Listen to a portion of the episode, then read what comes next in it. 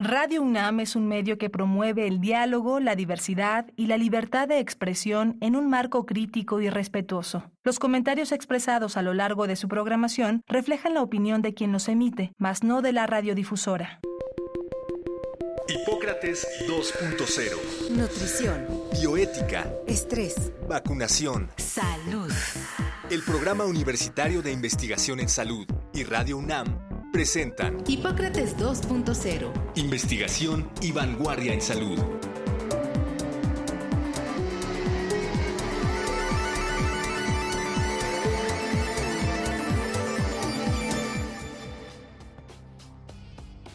Hola, ¿qué tal? Bienvenidos a Hipócrates 2.0. Yo soy Mauricio Rodríguez. Qué bueno que nos vuelven a acompañar porque pues ya se ve la Semana Santa. Estamos justamente a unos días de que inicie este periodo vacacional. Yo creo que es uno de los periodos más concurridos en, en los destinos turísticos. Y justamente queremos hablar sobre los viajes en esta nueva normalidad que se va construyendo. Y me imagino que ya están anticipando quién es nuestro invitado, el doctor Jorge Baruch Díaz Ramírez, que es el, el, jefe de la clínica del viajero de la UNAM y coordinador del Centro de Diagnóstico COVID-19 de la Facultad de Medicina de la UNAM.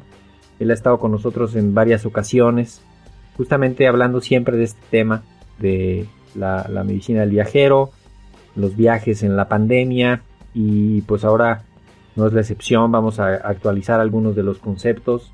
Así que lo primero es darte la bienvenida, Jorge. Muchísimas gracias por aceptar la invitación. No, pues muchas gracias a ti, Mauricio. Muchas gracias a, al auditorio que nos está escuchando.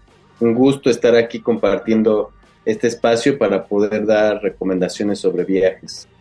Es, increíble pensar que hace tres años estábamos empezando el confinamiento. El, el, 23 de marzo del 2020 comenzaba la Jornada Nacional de Sana Distancia. Se había declarado la pandemia unos días antes, el 11 de marzo de 2020, por parte de la OMS. Muchos países ya estaban empezando a ver problemas serios, ¿no? China, eh, en Europa varios, eh, Italia sobre todo, y en Estados Unidos en varias ciudades, empezaban ya las restricciones a los viajeros, los viajeros eran un foco de, de, atención. Pues sí, en efecto, ya hace alrededor de tres años que inició este confinamiento por parte de, pues prácticamente todo el mundo, una vez que se, pues hizo pública, ¿no? Esta emergencia de salud pues a partir de marzo prácticamente del 2020, nosotros tenemos una parálisis inicial del sector del turismo, prácticamente eh, un menos 65% de, de la movilidad que se puede dar en todo el mundo, medida por el número de destinos internacionales.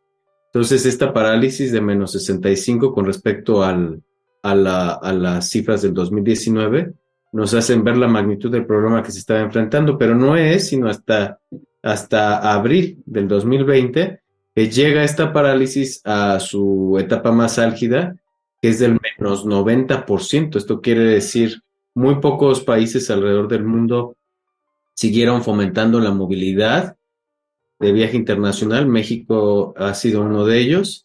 Esto pues tiene dos caras de la moneda, ¿no? Por un lado, pues no se vio tan afectada la industria del turismo, pero ¿a qué costo, no? El costo, pues, es que también México ha roto récords de muertos, ¿no? Muertos por COVID-19 debido a, pues, el gran impacto que tuvo y ha tenido en nuestra sociedad, a la laxitud, sin lugar a dudas, de las medidas de, pues, contención. Sí, también a los que a los que pusieron muchas restricciones tampoco les fue bien, ¿no? Como que no les funcionó mucho porque Estados Unidos, a pesar de que pedía pruebas negativas, vacunas, tal, uf, ha tenido unas olas tremendas y una, incluso sigue siendo un problema, ¿no? Tienen alrededor de 250 defunciones diarias por COVID. Exactamente. Y bueno, ahora tenemos esta atracción de capitales, tenemos esta y conjunto con los capitales, esta movilidad incrementada. México está, uh, se está colocando como un foco atractivo para no solamente el turismo, sino también algunas plantas importantes que van a traer extranjeros hacia nuestro país. Básicamente la movilidad la podemos medir tanto de receptiva como emisora. Eh, la receptiva es mucho más fácil de medir y es en la que se basa la Organización Internacional de, del Turismo. Y pues llegamos al menos 90% de 2020 a un menos 27% en diciembre del 2022. Entonces, si nos fijamos a nivel global, todavía no nos hemos recuperado por de, de las cifras eh, vistas en... Y eso es, eso es un fenómeno así global de, de lo que se está moviendo la gente en general, ¿no? Exactamente, un fenómeno global que si nosotros lo fraccionamos en regiones, por ejemplo, la que se está recuperando más rápido hasta diciembre del 2022 que se hace el corte es el Asia Meridional, ¿no? El Oriente Medio.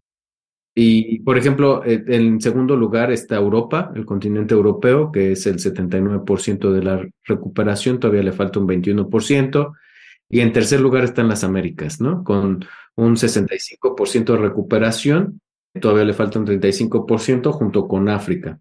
Y en último lugar, Asia-Pacífico, que es una de las zonas que todavía continúa, continúa siendo de las más restrictivas en cuanto a, a, pruebas, por ejemplo, o en cuanto a certificados de vacunación para viajar. De hecho, para allá, para allá quería que nos fuéramos en algunos otros países que fueron implementando certificados de vacunación, pruebas negativas, cuarentenas obligatorias, ¿no? Y que fue, pues cada quien le fue haciendo como fue pudiéndolo implementar.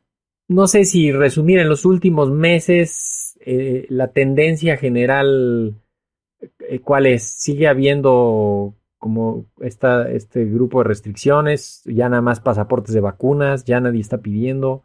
¿Cómo lo puedes definir de los últimos meses? Pues en los últimos meses ha habido una apertura prácticamente completa a la movilidad. Realmente es difícil establecer una visión general para poder interpretarla de manera local. Yo creo que aquí lo más importante es que, por ejemplo, si nosotros eh, tomamos en cuenta a México como punto de partida, hay dos grandes divisiones eh, para poder tomar la decisión de, si estamos en condiciones de viajar y qué tan abierto está el mundo a los mexicanos de acuerdo a estas condiciones. En primer lugar están las personas que cuentan con un esquema inicial de vacunación completo. Eh, y en el segundo lugar están las personas mexicanas que no cuentan con un esquema de vacunación inicial completo o que las vacunas que se aplicaron no están reconocidas por la Organización Mundial de la Salud. Ya nada más sería Sputnik, ¿no? Los que usaron Sputnik. Exactamente, sería Sputnik y sería, bueno, en este caso también se están aplicando esquemas iniciales de vacunación con Atala. Todas las demás vacunas eh, sí están reconocidas. ¿Y quién pide esos certificados? O sea, ¿qué países sí los siguen pidiendo? Todavía, por ejemplo, con vacunación completada, hay países que existen, exigen pruebas. Por ejemplo, China eh, es uno de los pocos países, hay 18 países Además, o sea, además del esquema te piden una prueba. Exactamente. Por ejemplo, hay otros países que también son menos frecuentados para los mexicanos, que es Angola, por ejemplo, eh, la isla de San Martín, que también es, es, es importante para México, Hong Kong también, eh, algunos países de África, por ejemplo, Guinea Ecuatorial, entre otros, República Centroafricana, de América del Sur, Suriname, por ejemplo, Perdón, de los más frecuentes del, me imagino que los Estados Unidos es el principal, luego España, Italia, Alemania. Estados Unidos está abierto siempre y cuando eh, tengas tu, tu vacunación completa. Entonces, tenemos dos características, como te mencionaba. Las personas que tienen sus esquemas iniciales completos, pero aún así les piden pruebas, ¿no? Como Sudán, por ejemplo, República Centroafricana, Níger, Ucrania, que también pide cuarentena, aparte de prueba, y que continúan cerrados también. Eh, hay tres que son muy raros, pero bueno, puede ser eh, el ejemplo de Libia, Yemen o Turkmenistán. Y por el otro lado están los países que no te dejan entrar si no cuentas con un esquema de vacunación completo de manera inicial, como es el caso de Estados Unidos. Por ejemplo, mexicanos que se vacunaron con Abdala o mexicanos que se vacunaron con Sputnik no pueden. ¿Por qué? Porque no tienen reconocimiento. Aunque luego tengan refuerzos de alguna que sí reconozcan. Eh, pues tendrían que completar el esquema inicial. en el caso de las que son de dos dosis, hay dosis única, como el caso de Cancino. Y que, y que de hecho hubo aquí en la ciudad, ¿no? Un sector de edad que todos les tocó Sputnik como primario. Exactamente, muchos jóvenes eh, tuvieron como esquema primario Sputnik y estos son las personas que tienen este tipo de problemas viajar. Perdón, y si ellos necesitan o quieren ir a Estados Unidos, ¿qué hacen? O sea, no van. No pueden hasta que cambien las restricciones. Está, eh, va a haber una actualización importante, se estima, por parte de los CDC de Estados Unidos en mayo. Pero pues está difícil viajar a otro país que no es Estados Unidos para completar o iniciar un esquema con una vacuna que sea reconocida por la Organización Mundial de la Salud y sea accesible para los mexicanos. Pero bueno, por ejemplo, Canadá ya está abierto y ahí también se pueden vacunar eh, de manera gratuita y de manera accesible. En una gran parte de los países europeos están abiertos para mexicanos que no tienen una vacunación completa, eh, un esquema inicial reconocido por la Organización Mundial de la Salud y ahí también pueden completar. Pero pues la gran mayoría de los mexicanos pues tiene mucho más accesible los Estados Unidos cuando estamos hablando de viajeros internacionales que otros países. Pero bueno, eh, son muchos más países definitivamente los que permanecen cerrados para mexicanos que eh, no cuentan con esquemas de vacunación completo. Un, un país muy importante, pues, es, eh, por ejemplo, Colombia, ¿no? Hay, hay mucho, mucho turismo hacia Colombia y si no cuentan con un esquema de vacunación reconocido por la OMS, pues tendrán que tomarse una prueba. Sí, ese es otro formato mucho más amigable. Exactamente bueno, no tienes el esquema completo, pues hazte una prueba y pues vemos, ¿no? Ya si sales. ¿Y, Estados Unidos ya, o sea, no, ya no pide pruebas para nada, para nadie? Mm, para el caso de los mexicanos está cerrado en el caso de que no presentes un esquema de vacunación completo. Eh, España, Francia, Alemania, Reino Unido, ya sin problema. Ya están abiertos a, la, a los viajeros mexicanos. El único país que obviamente pues está eh, no está abierto y requiere a fuerza prueba más cuarentena, pero pues que por cuestiones de políticas y de guerra no está recomendando viajar en estos momentos es Ucrania. Mantiene este tipo de restricciones de prueba y cuarentena para viajeros vacunados y para viajeros no vacunados. Como ustedes ven, eh, una gran parte de las restricciones en estos momentos, y es cuando uno tiene que tener más cuidado a la hora de estar planificando sus itinerarios, es cuando va a viajar al sureste asiático o a Asia del Norte, en donde eh, hay eh, restricciones todavía, por ejemplo, Japón exige todavía eh, pruebas de PCR para los viajeros, los viajeros mexicanos, y también exige llenar un formato específico, no basta solamente con el reporte derivado del laboratorio, sino que se tiene que llenar un formato específico y sellar para que sea válida la prueba. Eh, yo creo que algunas recomendaciones que son importantes de recordar casi prácticamente a la vuelta de la esquina la, Semana Santa, pues lo que escuchábamos antes de, del COVID, o sea, siguen presentes todas las recomendaciones de COVID, de enfermedades respiratorias, más en niños que no han tenido acceso a la vacunación en México, que van a ser muy importantes, eh, pues las familias ahora que se van a movilizar tienen que tomar en cuenta a sus niños eh, el estado vacunal, porque si no han completado esquemas o incluso no los han iniciado, eh, pues sí va a ser muy importante eh, extremar las precauciones con respecto a COVID. Pero pues aquellos que se vayan a movilizar independientemente de COVID, pues debemos de recordar algunas medidas que aplican tanto para el interior de la República, que es mucho más la movilidad interna en esta Semana Santa, pero bueno, también la movilidad hacia el exterior de nuestro país y son medidas que tienen que ver con, por ejemplo, disminuir eh, las picaduras de los insectos, sobre todo los mosquitos. Recordemos que en muchos estados de la República se descuidaron algunas medidas en, con COVID que tienen que ver con la fumigación y se han, se han estado viendo incluso en las noticias en semanas recientes cómo es que hay un aumento muy importante eh, que no se había visto en algunos años atrás de, por ejemplo, casos de dengue, ¿no?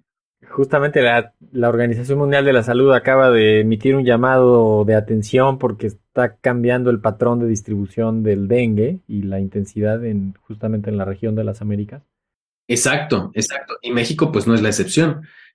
Es muy importante eh, el uso de repelente en esta temporada, temporada de Semana Santa, vacacional. No queremos eh, pues regresar o padecer nuestras vacaciones con dengue.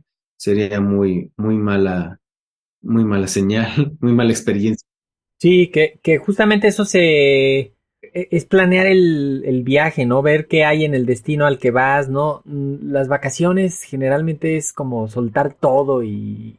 Pues, pues prácticamente, yo, yo diría que en el dengue, en nuestro país, es una enfermedad que está prácticamente presente en todos lados, ¿eh? Excepto en las regiones por arriba de, de los 1200 metros sobre el nivel del mar, que pues era Toluca y, y la Ciudad de México, pero pues prácticamente en la gran mayoría de los estados de la República va a estar presente los mosquitos que transmiten el dengue, eh, Zika y chikungunya. Entonces, para disminuir el riesgo de contagio, sobre todo los radioescuchas que nos, pues, nos están consultando y que son de la Ciudad de México y que pues están ajenos a esta, este fenómeno de, de picaduras de mosquitos que transmiten enfermedades, pues será tomar en cuenta esto, el repelente, qué repelente utilizar, eh, cómo aplicárselo, es también muy importante utilizar el bloqueador solar porque recordemos que disminuye el riesgo de, de mm, pues quemaduras, pero no solamente eso, sino de cáncer de piel. Eh, y que, recordemos que cuando nos combinamos el, el, bloqueador solar con el repelente, disminuye en 15 el factor de protección solar. Entonces, pues no elijamos un bloqueador solar de 15 FPS de factor de protección solar, sino uno de por lo menos 30, ¿no? Para que cuando nos apliquemos primero el bloqueador solar y enseguida el repelente, y no al revés, eh, pues eh, tomamos en cuenta que va a disminuir el factor de protección solar significativamente. De repelentes, pues tenemos tres sustancias que son altamente efectivas, porque también eso nos preguntan mucho si los herboláricos funcionan, las sustancias naturales, que las pulseritas. Eh, pues yo les diría que hay por lo menos tres, tres sustancias activas que han demostrado ser efectivas para combatir el, eh, eh, a los insectos, sobre todo los mosquitos, que una es el DET, la otra es la picaridina o el KBR, que son sinónimos, y la otra, que es muy común en el sureste mexicano, en la península de Yucatán, es el IR3535, que es un poco más amigable con la, naturaleza. Y todos esos eh, a una concentración del 20%, pues es suficiente como para poder pues soportar este efecto unos cuatro a seis horas, dependiendo de qué tanto calor y qué tanto sude uno. Ahora, si nosotros eh, queremos utilizar algún repelente natural, el único que ha demostrado alta efectividad contra los mosquitos es la citronela. Pero la citronela, el problema es que duran, sus efectos son de 15 a 30 minutos.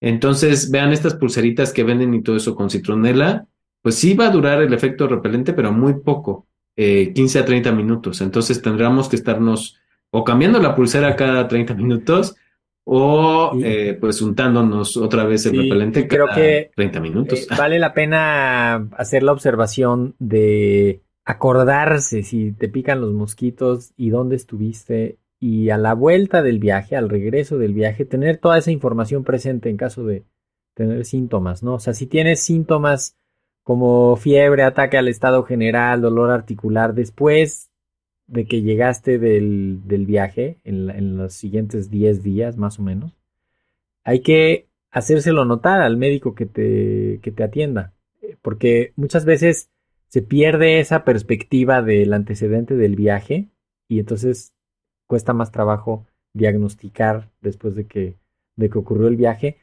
Y yo también recomendaría que lleven a la mano un buen cubrebocas para que lugares cerrados, camiones, aviones, donde van a estar con mucha gente que no saben ni, de dónde ni para dónde va, eh, pudiera ya aumentar los riesgos y, y, un cubrebocas te pudiera ayudar, ¿no? Si están enfermos, de preferencia no viajen. Si están enfermos, eh, ahorita eh, este, y les acaban de diagnosticar, pues cumplan cuando menos los 7 o 10 días de aislamiento, no se vayan de vacación eh, así para ir a diseminar el virus hacia, otros, hacia otras regiones, compartir el auto, viajar en autobuses, irse a meter a una casa con otros, todo eso aumenta el riesgo de, de contagio. Yo también recomendaría, eh, por ejemplo, que mm, tomemos en cuenta, durante la pandemia eh, se paralizaron mucho los servicios de salud preventiva de primer nivel. Porque pues la principal causa, según la Ensanud y otras fuentes a nivel global, fue que la gente tenía miedo, ¿no? De ir a, pues, a los centros donde se atiende la salud por el contagio de COVID. Entonces, muchas de las campañas de, vacunación dirigidas a la población de niños eh, y de adultos jóvenes, pues se vieron como estancadas.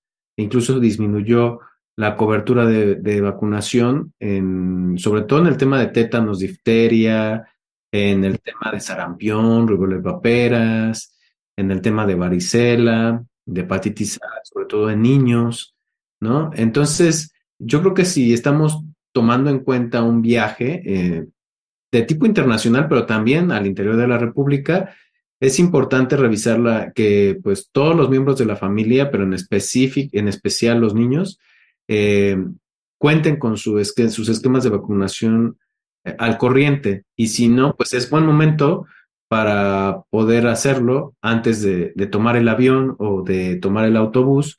Eh, pues muchas de estas vacunas para los niños son gratuitas y están en los centros de salud ya disponibles. También hubo una escasez importante durante la pandemia porque pues muchas de las materias primas se utilizaron para hacer las vacunas de COVID, pero bueno, ya ya las tenemos disponibles. Y las que no, pues están también disponibles en pues, el sector privado, en la clínica del viajero de la UNAM. En muchos lados puede haber acceso a este tipo de servicios de atención primaria, de, prevención. De hecho, justo quería que nos recordaras los datos y los servicios que proporciona la, clínica de atención al viajero de la UNAM. ¿Dónde están? ¿Cómo los contacta uno?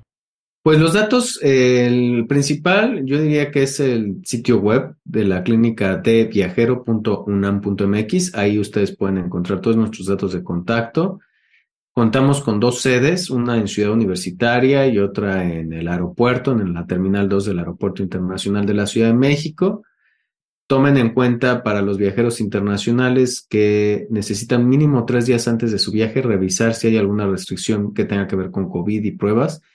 Estamos teniendo ahorita muchos problemas con respecto a algunos viajeros que no llevan sus, sus vacunas, no revisaron sus, sus requerimientos y entonces llegan a la clínica de la Terminal 2 así con urgencia para poderse hacer una prueba y tomar y pues cumplir con los requerimientos. Entonces, hay que, hay que tomar en cuenta todas estas recomendaciones de salud. Recordemos que estamos todavía transcurriendo con la pandemia.